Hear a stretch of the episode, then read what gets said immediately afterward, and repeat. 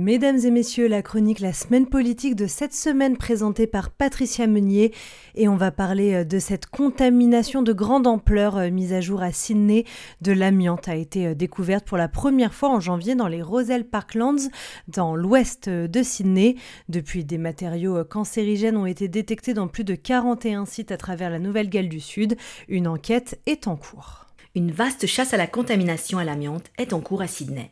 Au total, plus de 41 sites ont déjà été testés positifs à ce matériau cancérigène depuis le 10 janvier dernier, date à laquelle le premier morceau d'amiante lié a été détecté à Roselle, dans l'ouest de Sydney. Le matériau cancérigène a été retrouvé dans des écoles, des hôpitaux et des parcs publics.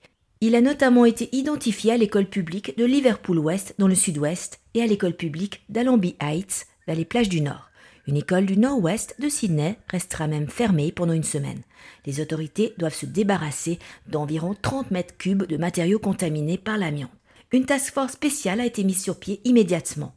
On écoute le premier de Nouvelle-Galles du Sud, Chris Min. The focus is increasing the task force so contact tracing can be complete so that we've got a complete picture of where the projected or potential exposure is. Plus d'une centaine de sites potentiellement contaminés sont visés et ce n'est qu'un début on écoute la ministre de l'Environnement du New South Wales, Penny Sharp. This is, you know, one supplier supplied to around 30 different distributors who have now distributed further down the chain, and we think it could be over 100. Il s'agit d'une enquête criminelle, la plus importante de l'histoire de l'EPA, les autorités de protection de l'environnement Nouvelle-Galles du Sud. Ces dernières continuent leurs recherches et en même temps sécurisent les sites pour protéger le public. La source de la contamination n'a pas encore été identifiée le responsable de l'EPA, Tony Chappell, explique que l'enquête avance au plus vite au vu des circonstances. Uh, under environmental law in New South Wales, when a court process commences, that essentially ends the investigatory powers of the agency. So